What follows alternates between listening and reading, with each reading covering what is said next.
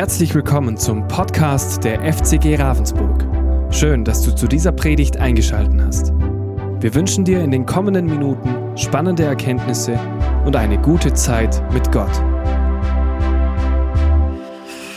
Ja, ich heiße uns auch alle ganz herzlich willkommen zum Gottesdienst, auch die ihr am Livestream seid. Ich wünsche euch auch Gottes Segen.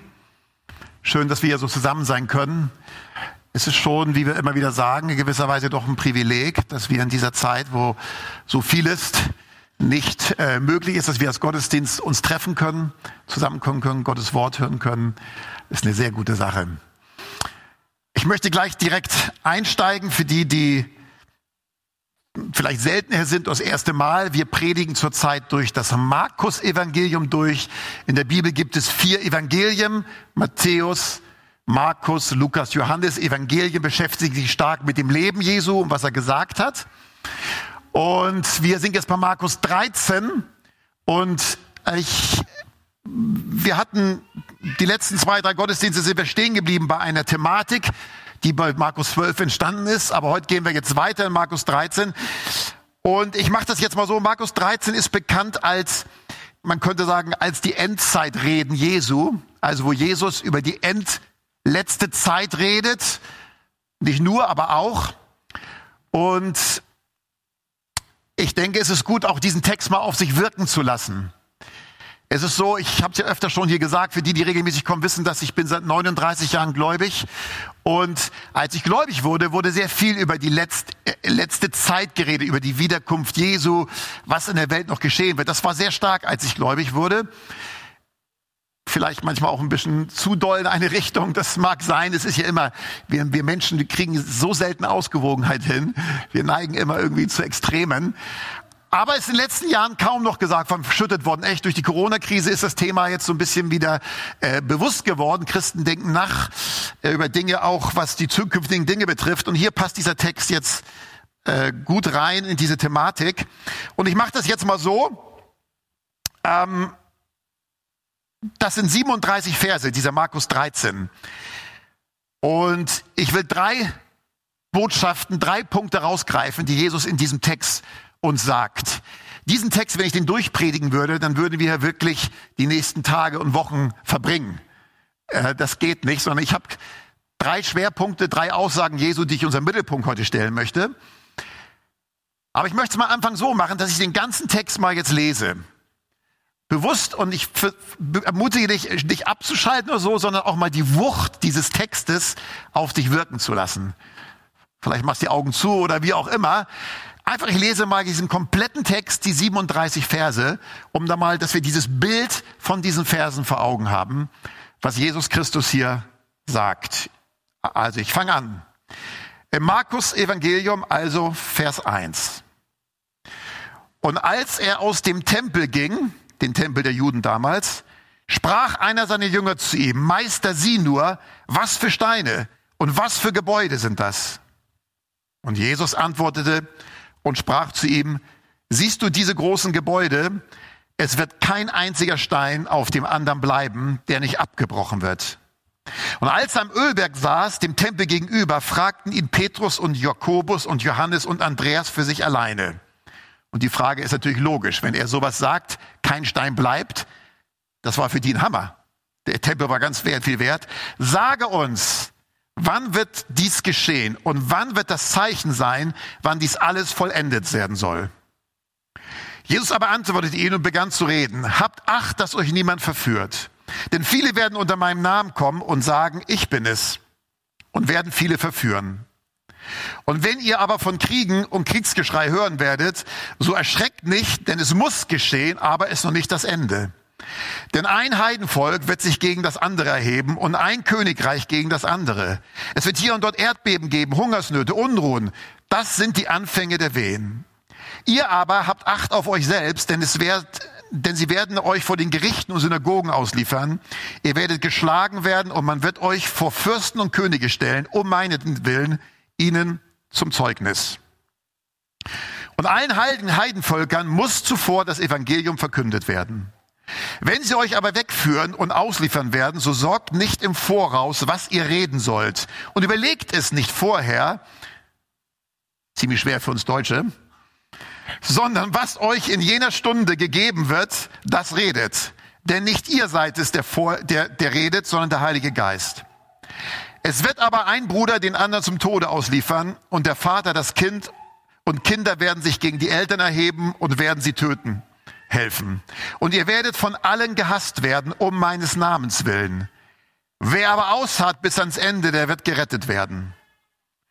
Wenn ihr aber den Gräuel der Verwüstung, von dem durch den Propheten Daniel geredet wurde, dastehen seht, wo er nicht stehen soll, Wer es liest, achte darauf.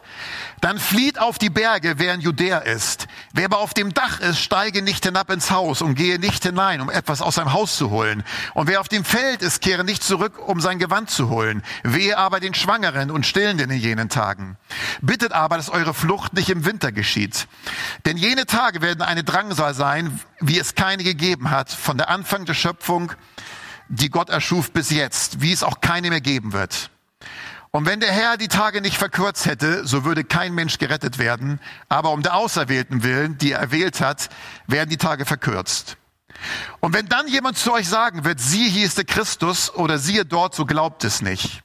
Denn es werden falsche Christusse und falsche Propheten auftreten und werden Zeichen und Wunder tun, um, wenn möglich, auch die Auserwählten zu verführen.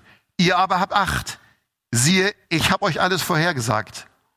Aber in jenen Tagen nach der Drangsal wird die Sonne verfinstert werden und der Mond seinen Schein nicht geben und die Sterne des Himmels werden herabfallen und die Kräfte der Himmel werden erschüttert werden.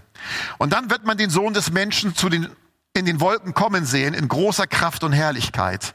Und dann wird er seine Engel aussenden und seine Auserwählten sammeln von den vier Windrichtungen, der äußersten Ende der Erde bis zum äußersten Ende des Himmels.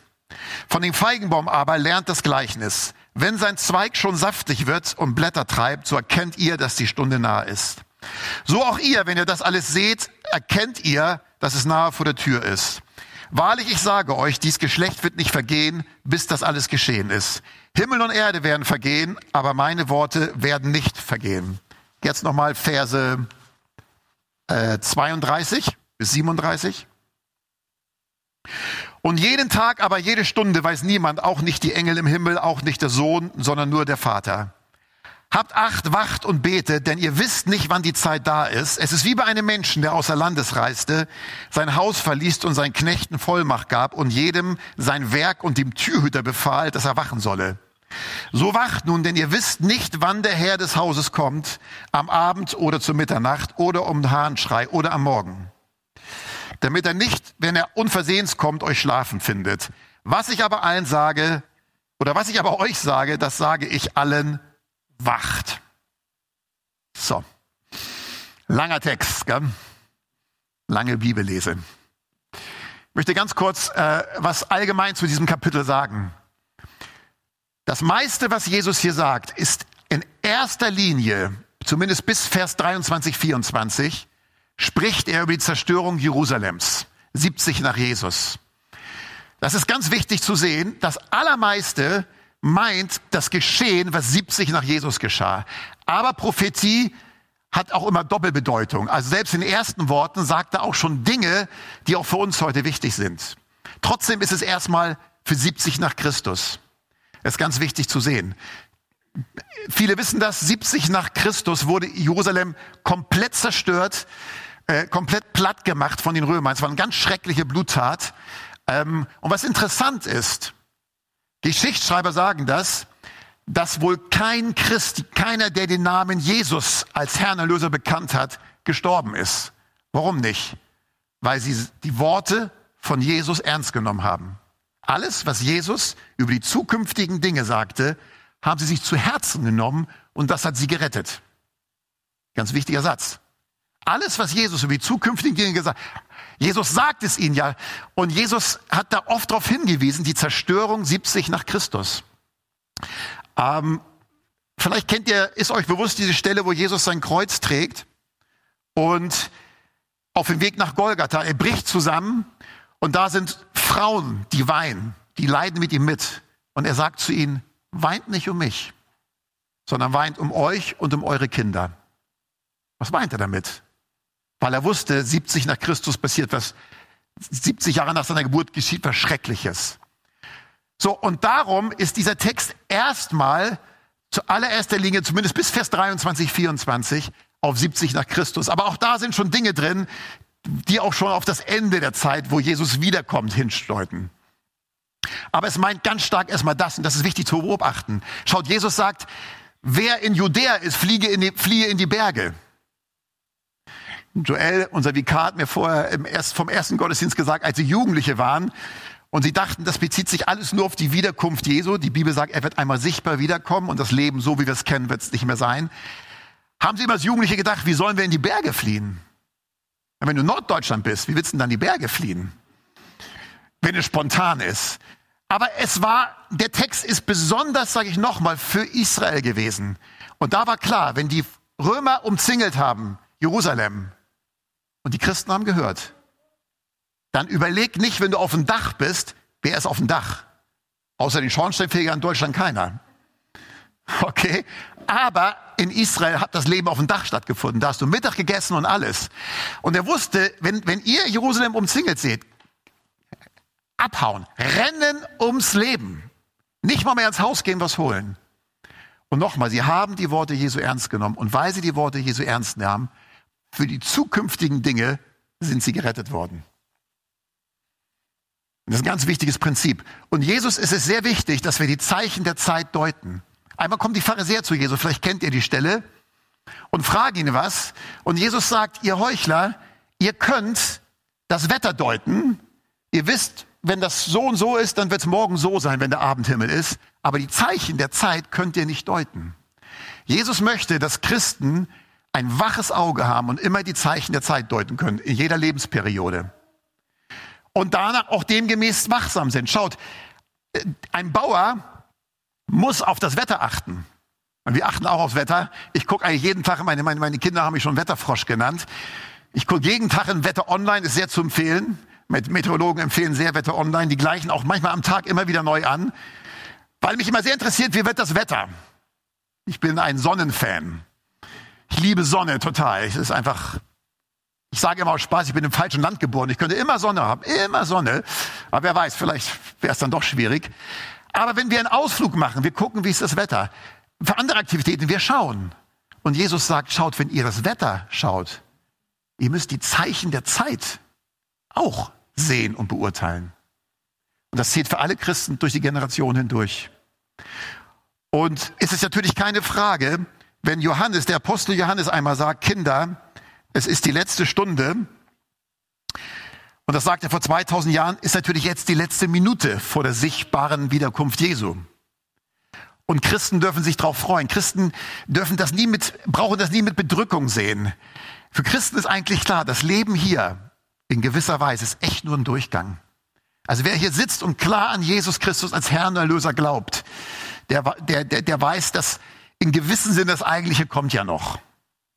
Früher gab es so Bücher, ne, das Beste kommt noch. Kann ja vielleicht sagen, das Beste kommt noch. Ne? Und das Beste kommt noch war nicht die Rente, sondern war die Ewigkeit. Weil das eine Herrlichkeit beschrieben wird, die alle, Paulus sagt einmal, die Herrlichkeit, die dort ist, wird alles Leid, was er hat schlimmes Leid erlebt, wird alles Leid bei Weitem übertreffen. Er sagt sogar so, mein Leiden oder das Leiden, was wir jetzt haben, und der hatte so schlimme Leiden, ist nichts gegen die Herrlichkeit, die ich einmal lebe. Stark, ne? Nichts hat er gesagt. So. Wir, können also immer mit Zuversicht blicken. Christen können immer anders äh, durch, durch das Leben gehen, egal was die Lebenssituationen sind. Aber wir sind natürlich viel dichter jetzt dran. Allein auch deshalb, schaut mal, wenn vor 200 Jahren die Leute zum Glück auch über Wiederkunft Jesu gesprochen haben, das muss immer Thema sein. Da waren aber, da war Israel noch nicht gegründet. Der Staat Israel, das war 48, ein ganz wichtiges prophetischer Punkt. Und vor allen Dingen, jetzt kommt's. Im Matthäus-Evangelium sagt Jesus noch ein bisschen genauer als hier. Wir haben bei Markus gelesen, und das, und das Evangelium vom Reich Gottes muss allen Völkern verkündet werden. Matthäus schreibt, macht vollendet noch den Satz Jesu, und dann wird das Ende kommen. Erdbeben, Hungersnöte ist noch nicht das Ende, das Anfang der Wehen. Aber er sagt, eine Sache ist das Ende. Wenn das Evangelium überall verkündet wird dann kommt nichts mehr. Müssen wir aufhorchen. Dann kommt nichts mehr. Dann wird das Ende kommen. Dann ist, läutet sich die letzte Zeit dann vor der Wiederkunft Jesu. Und das Evangelium ist so stark verbreitet in der Welt wie noch nie. Es gibt noch unerreichte Völker, aber auch durch die Medien ist so viel nöt, so viel. Von daher ist die Zeit sehr fortgeschritten. Und vielleicht sind hier auch Leute übrigens, weiß ich nicht. Kann meist für jüngere Leute einfach, muss aber nicht, kann auch hier mit 60 noch machen, aber braucht natürlich man braucht einen Ruf für, die auch noch auf, zu unerreichten Völkern wollen. Es gibt Missionsorganisationen, die ganz speziell sich noch um die unerreichten Völker kümmern wollen, wo die Sprachen noch nicht direkt erreicht ist, wo die, wo die Botschaft des Evangeliums noch nicht in deren Sprache ist. Das sind manchmal auch Stämme. Und wenn jemand sagt, oh, da möchte ich mithelfen, und du weißt nicht, kannst auch gerne an mich, mich wenden, wenn du sagst, ich möchte mich einsetzen für unerreichte Völker, vielleicht ist es was für jemanden. Punkt. Genau. Man weiß nie, gell, wen man so vor sich hat, wenn man predigt. Ähm, und das ist eine tolle Aufgabe, wenn jemand dafür sich so einen Ruf spürt.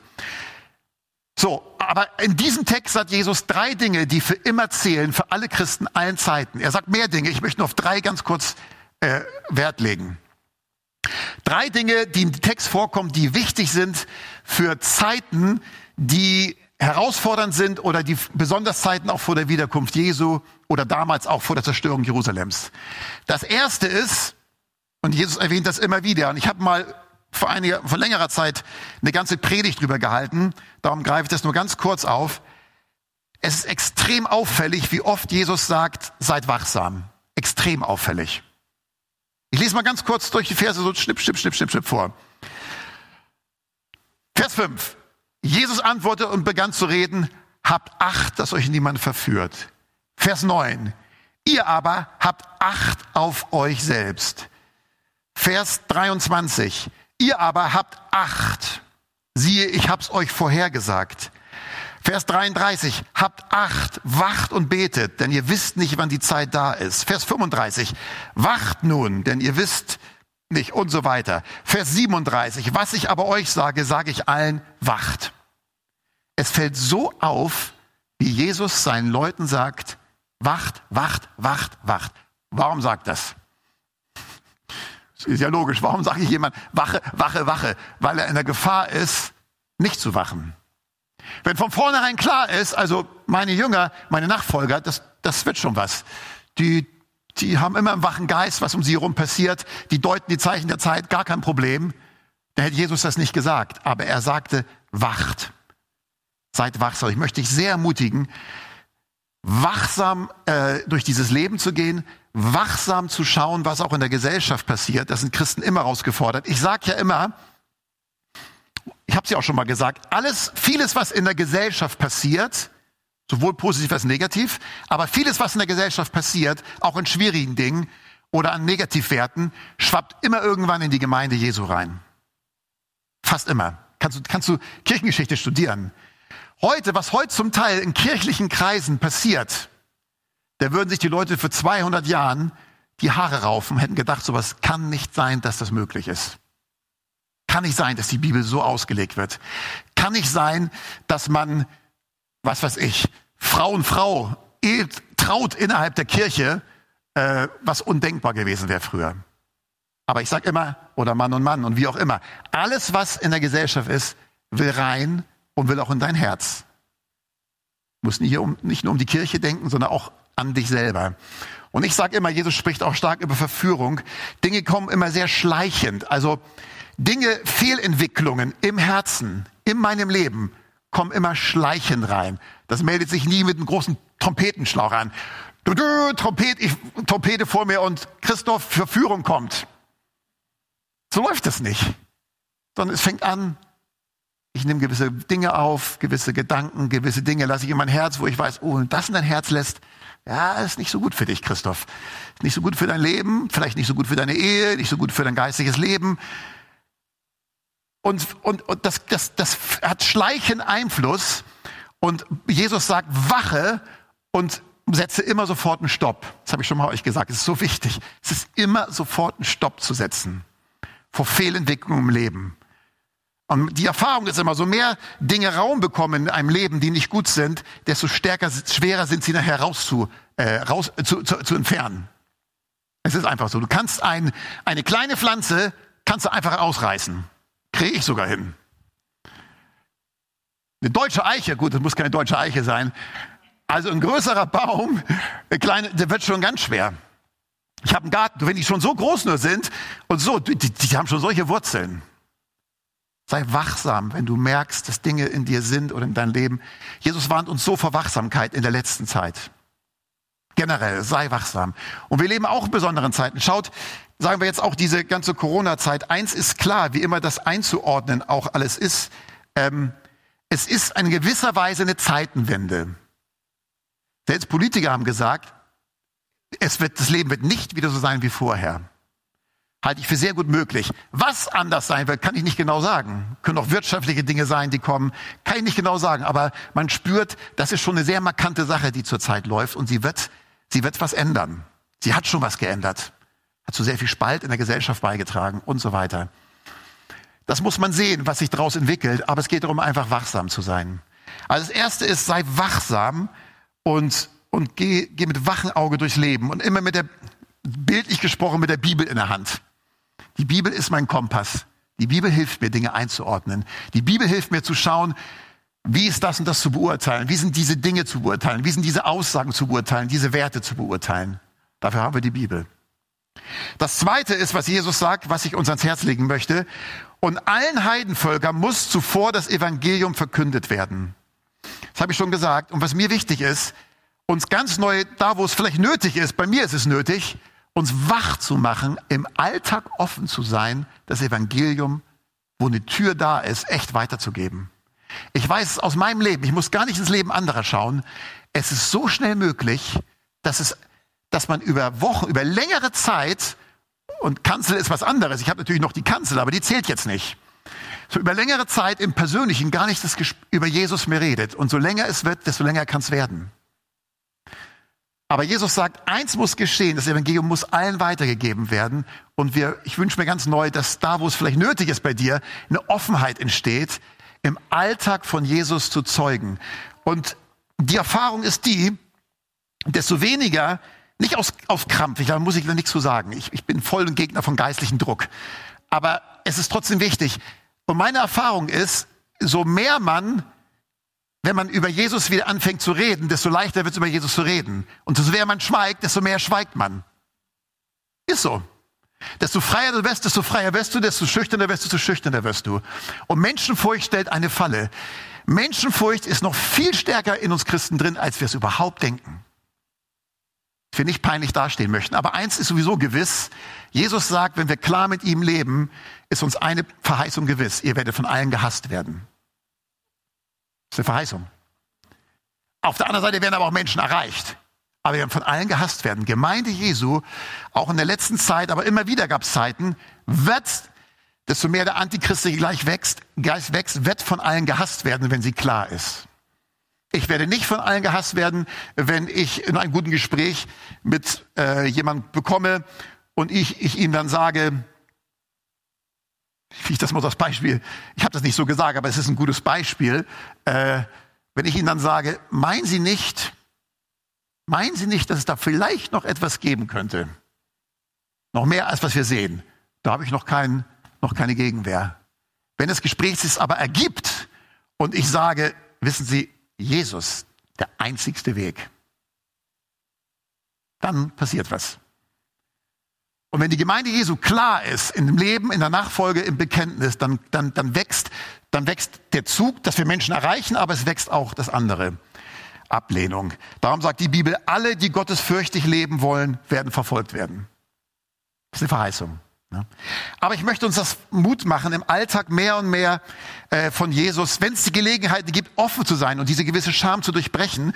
Und was wir ja auch haben, wir haben ja diese kleinen Visitenkarten hier äh, von, als Gemeinde. Und da ist ja ein QR-Code drauf und die meisten wissen sicher, da ist ja eine vierminütige kurze Botschaft von mir, was das Evangelium ist. Das ist ein YouTube-Clip. Und manch einen fällt es ja auch ein bisschen schwerer. Nicht jeder ist ein typischer Evangelist. Das ist gar keine Frage. Äh, und das kann man als Hilfe nutzen. Dass du, wenn es Gelegenheit ergibt, dass du sagen kannst, wissen Sie hier, schauen Sie mal, äh, der Pastor unserer Kirche, der erklärt hier in vier Minuten das Evangelium, kleiner YouTube-Clip. Vielleicht wollen Sie es mal anhören und dann vielleicht haben Sie noch Fragen, können wir reden. Das sind Hilfen, die man nutzen können, für alle, die sagen, mir ist es ein bisschen schwierig. Meine Frau nutzt es sehr stark, die hat es natürlich noch einfacher. Die kann sogar sagen, mein Mann spricht da. da denken die Leute, ja, mal gucken, was das für ein Mann ist. Gell? er ist eine Chance. Aber bei Margit ist generell so, sie ist zurzeit in den letzten Wochen, ich kriege das ja so mit, äh, die bewegt es so stark, Menschen zu erreichen für Jesus. Da bin ich, da bin ich eine Niete gegen. Waschlappen, muss man fast sagen. Wenn ich merke, was in ihr brennt, und ich habe ihr gesagt, Mensch Margit, ich weiß, wir hatten vor zwei Wochen auch was, da hat sie was erzählt über Geistestaufe. Ich habe gesagt, Margit, willst du da nicht nochmal was sagen, wie du es gerade erlebst im Alltag, Menschen über Jesus reden? Natürlich kam der Gedanke auch, dann denken wir irgendwann die Leute, ist sich das eine Masche, dass man alle, jedes Mal, wenn ich predige, meine Frau hole? Ist natürlich keine Masche, aber wisst ihr, was ich gedacht habe? Guck, Margit, weil wir kurz die Gedanken so hatten, so funktioniert auch Menschenangst oder Bedenken. Das ist ja keine Menschenfurcht in dem Sinne, aber man kann so viel sich Kopf machen. Ich glaube, wir machen uns einmal so viel Kopf, was könnte, was wäre und wenn ich was sage, dann kommt nichts. Wir sind Bedenkenträger manchmal anstatt Zeugen, Evangeliumsträger. Aber Bedenken, mit Bedenken kommst du nicht weiter. Manchmal musst du einfach einen Schritt raus machen. Aufs Wasser. Und nicht bedenken, bedenken, bedenken. Das ist nochmal echt schwierig. Und ich habe Marge gebeten, einfach kurz erzählen, wie sie es gerade für sich so erlebt im Alltag, dieses Zeugen von Jesus. Das kann sie jetzt besser als ich weitergeben. Tatsächlich kann sie es besser. Ja, also ich bin ehrlich sehr, sehr berührt gerade, weil ich so die Gegenwart Gottes heute erlebt habe im Lobpreis und ich merke, dieses berührt mich enorm. Es berührt mich enorm, das Evangelium wirklich weiterzugeben. Und wie ich da saß, dachte ich, meine Schwester hat ein halbes Jahr in, in Neuseeland ein Auslandspraktikum gemacht und wir sind katholisch aufgewachsen, haben jeden Sonntag die Kirche besucht und sie hat dort das Evangelium von Jugend mit einer Mission damals gehört und hat es mir weitergegeben. Und meine anderen zwei Schwestern haben sich auch dadurch bekehrt. Und, und mir ist es so klar geworden, wenn wir schweigen, Gott hat für uns am Kreuz alles vollbracht. Wie sollen wir schweigen über das, was wir gekriegt haben, was Gott uns geschenkt hat, das ewige Leben? Und ich merke, wie es wirklich in mir brennt. Das Evangelium müssen wir raus, rausbringen in die Welt. Weil Gott hat uns gesagt, geht in die Welt hinaus, verkündet mein Evangelium. Und ich merke, wie das in meinem Herzen so brennt. Und ich möchte euch ermutigen, nicht zurückzuhalten. Denn Gott sagt, umsonst habt ihr es empfangen und umsonst gebt es weiter.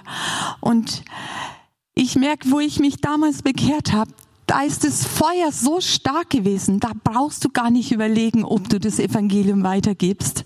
Und mir ist so klar geworden, wenn wir erfüllt mit Gott leben, dann gibst du das Evangelium weiter.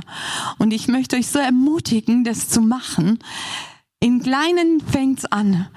Ein Same, der an, anfängt, wächst auf. Und wenn's kleine Dinge sind im Alltag und ich mache das so in meinem praktischen Leben. Ich habe gerade ein Buch gelesen, die ersten zehn Sekunden, und ich mache damit sehr gute Erfahrungen. Ich hatte es an einer schon Person weitergegeben, die liest es auch gerade. Ähm, und ähm, Oft sind es einfach nur Gedanken. Man darf nicht nachdenken drüber, sondern machen. Einfach machen. Und ich habe, ich, ihr wisst ja, dass ich im Reinigungsdienst äh, in Treppenhäusern, mir macht es unglaublich Spaß, weil da bin ich frei, da kann ich, da erlebe ich so viel Menschen, begegnen mir im Treppenhaus, in Menschen sprechen mich an und ich habe kürzlich, hatte ich da so die Treppe runtergeputzt, dann kam eine alte Frau, die ging hoch und sagte, Ach, ist das schwer alles. Ich bin schon so alt. Ich glaube, ich werde nur noch zwei Jahre leben. Dann habe ich in dem Moment vorher sogar schon gedacht. Und sag ihr was. Und dann sagte ich, und genau deswegen, wenn Sie jetzt schon das sagen, dann müssten Sie wissen, wo Sie hingehen. Sie müssen wissen, wo Ihr Leben danach weitergeht. Da sagt sie, es ist noch nie jemand zurückgekommen. Da sage ich, Jesus ist auferstanden und habe ihr das Evangelium gesagt. Sie hat es vielleicht noch nicht so geglaubt, aber ich merke, ich habe schon öfters mit dir, es bewegt sie. Und wenn, wenn man auch nicht immer nur sieht, ich konnte ihr mehr sagen, dann gibt man so eine Karte weiter oder einfach nur das Evangelium weitergeben. Ein anderes Mal war, wo ich auch in einem Haus war und die hatten dann so gesagt, Mensch, es ist so schön, dass Sie da sind, ist alles so schön sauber. Also ich wünsche Ihnen alles Gute, geht's Ihnen noch gut und bleiben Sie gesund. Und dieses Bleiben Sie gesund, das habt ihr bestimmt alle schon viel gehört. Das ist der Einstieg zur Evangelisation. Ich habe gesagt, bleiben Sie gesund, ist gut, danke. Aber es gibt noch mehr. Sie müssen wissen, wo Sie hingehen. Jeder weiß, dass er stirbt. Und die Gesundheit, habe ich gesagt, ist nicht das Wichtigste, sondern Sie müssen wissen, wo ist, was ist nach dem Tod. Und ich glaube, die Menschen müssen wir viel mehr konfrontieren. Und ich merke, die Menschen haben Angst. Sie haben Zukunftsangst. Man merkt es einfach. Ich merke es auch in der Nachbarschaft. Die Leute haben wirklich, und sie sind echt offen, gerade auch ältere Leute. Ich konnte diesen Ehepaar, ich bin dann hingegangen und habe gesagt, ja, wie meinen Sie das? Dann konnte ich denen wirklich, ich sag's ohne übertreiben, eine Stunde habe ich gepredigt, wirklich richtig gepredigt. Ich habe denen das ganze Evangelium, sie haben gesagt, sie haben sowas noch nie gehört. Sie haben das nie gehört so. Und sie waren so, und der Mann, den merke ich, jedes Mal, wenn ich jetzt komme, jetzt habe ich ihm letztes Mal was mitgegeben, hören Sie das an, weil das andere ist weggeflogen, ich, äh, vom Wind. Also auf jeden Fall, ich merke, die haben Hunger, die brauchen das Evangelium, um zu glauben. Und die Bibel sagt, wenn wir, wenn sie nicht hören, wie sollen sie glauben? Und ich glaube, es ist so wichtig. Wir Christen sind doch die, die die Botschaft in dem Herzen tragen. Und wer soll es weitergeben, wenn nicht wir? Es geht nicht nur um Gemeinde, schön hier Gottesdienst zu feiern. Das ist sehr schön. Und, aber ich glaube, Gott hat uns wirklich jeden von uns, jeden. Und wenn du denkst, du kannst, Fang einfach im Kleinen an. Bete morgens. Ich bete morgen, Gott, wenn ich heute durch den Tag gebe, gib mir Gelegenheiten. Und ich erlebe das. Ich erlebe das. Ich muss sagen, das, was Christoph sagt, ich habe es auch gehabt. Ich habe mal monatelang gar kein Evangelium mehr weitergeben und habe mich selber gefragt, Mensch, ich gebe eigentlich überhaupt kein, keine, kein Zeugnis mehr weiter. Und wenn man jetzt überlegen würde, wir sind hier so viele Leute, wenn jeder das jeden Tag machen würde, diese das zu nutzen. Ihr glaubt nicht, was da. Ich glaube, wir würden viel mehr bewegen können. Und ich glaube, wir sollten das wirklich ernst nehmen, weil wir wissen nicht, wann Jesus kommt. Wir wissen nicht, was kommt. Und es, die Bibel sagt, es gibt einen Tag, wo wir nicht mehr wirken können. Wir wissen es nicht. Und ich merke, wir sind am Anfang eigentlich in, in eine Phase, wo es schwieriger und anders wird. Und ich glaube, umso mehr sollen wir das Evangelium weitergeben. Und ich möchte euch alle ermutigen dazu, nicht scheu zu sein, nicht, ach, ich traue mir das nicht, sondern Gott ist in dir und er ist stärker. Und wenn man in der Freiheit lebt im Geist, dann traut man sich das auch, weil dann was das Herz voll ist, geht der Mund über. Und so ist es bei mir. Ich kann es gar nicht mehr zurückhalten. Ich, ich, ich kann es nicht mehr. Und ich möchte es euch einfach ermutigend weitergeben. Und ich möchte einen Vers geben, den habe ich gelesen in Daniel. Das hat mich so angesprochen. Das ja, das ist so, das ist so ermutigend, finde ich, weil wir leben ja in die, in die Ewigkeit hinein. Wo steht ja, der das? blaue. Das blaue, okay. Da steht, und die Verständigen werden leuchten wie der Glanz der Himmelsausdehnung, die welche die vielen zur Gerechtigkeit weisen, wie die Sterne immer und ewiglich. Ist das das, was ich meinte? Ja, genau. Sie werden leuchten wie die Sterne. Genau, sie werden leuchten wie die Sterne, wenn wir das Evangelium weitergeben.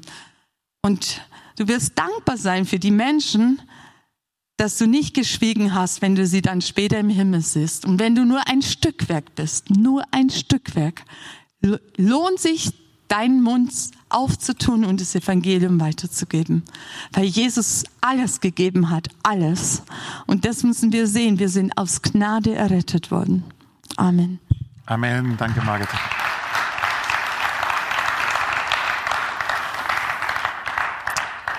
Den gibt nichts zuzufügen. Erstens wachet, zweitens verkündet. Und das dritte möchte ich noch ganz kurz nur anfügen. Eine dritte Sache, die aus dem Text mir sehr wichtig ist, für alle, die auch wirklich zu Jesus bereits gehören, die auch Teil einer Gemeinde sind oder dann oder werden sollten. Vers 34. Es ist wie bei einem Menschen, der außer Landes reiste, sein Haus verließ und seinen Knechten Vollmacht gab, jedem sein Werk und den Türhüter und so weiter. Eine Sache, wie man wach bleiben kann im Geist, wie man wach bleiben kann geistlich ist, das, was Gott dir gegeben hat, wo Gott dir als Gläubiger Vollmacht gegeben hat, wo du merkst, wenn ich das tue, da läuft es, da flutscht es, da bin ich begabt, das weiterzumachen und dran zu bleiben. Schaut mal, hier heißt es, Jesus sagt, es ist vergleichbar mit einem Herrn, der seinen Knechten Vollmacht gab und jeden sein Werk. Ich habe nicht Vollmacht für alle möglichen Dinge. Ich habe gewisse Bereiche, wo ich Vollmacht habe. Aber andere Bereiche habe ich überhaupt keine Vollmacht. Da bin ich auch froh, dass ich Gemeinde nicht alleine leiten muss, sondern ein Gemeindeleitungsteam. Weil es gibt Bereiche, wo, da bin ich nicht bevollmächtigt. Da kann ich meinen Senf zugeben. aber meine Sachen, aber da bin ich nicht bevollmächtigt. Und jeder, der zu Jesus gehört, hat Bereiche, ist egal, das kann auch praktisches sein. Bibel unterscheidet nicht zwischen praktischen und sozusagen geistlichen Diensten, wo du weißt, hier habe ich was von Gott, hier bin ich bevollmächtigt, wenn ich das tue, da läuft's, da, da, da bin ich begabt, da ist Gottes Segen drauf. Weitermachen, weitermachen, weitermachen. Vielleicht dann bis Jesus wiederkommt, weil es heißt, glückselig der Knecht, wenn der Herr ihn bei diesem Tun findet. Wo Gott dich bevollmächtigt hat, in deinem Leben, wo du merkst, da greift es. Macht es weiter. Lebt es weiter. Beständig. Und das ist entscheidend, auch um wach zu bleiben. Amen. Darum, diese, aus diesem Text drei Dinge möchte ich besonders hervorheben. Vorheben. Also, sei wachsam, verkündet, also sei offen, wo Gott dich gebrauchen möchte im Alltag, genau wie Margit geschrieben hat. Morgens beten, Gott, Herr, gebrauch mich. Und drittens, bleibe bei dem, wo Gott dich bevollmächtigt hat. Lebt das weiter. Okay? Amen. Wir hoffen, diese Predigt konnte dich für deinen Alltag ermutigen. Wenn du Fragen hast, kannst du gerne eine E-Mail schreiben an info@fcg-rv.de oder besuche unsere Homepage auf www.fcg-rv.de. In diesem Sinne wünschen wir dir eine gesegnete Woche und bis bald.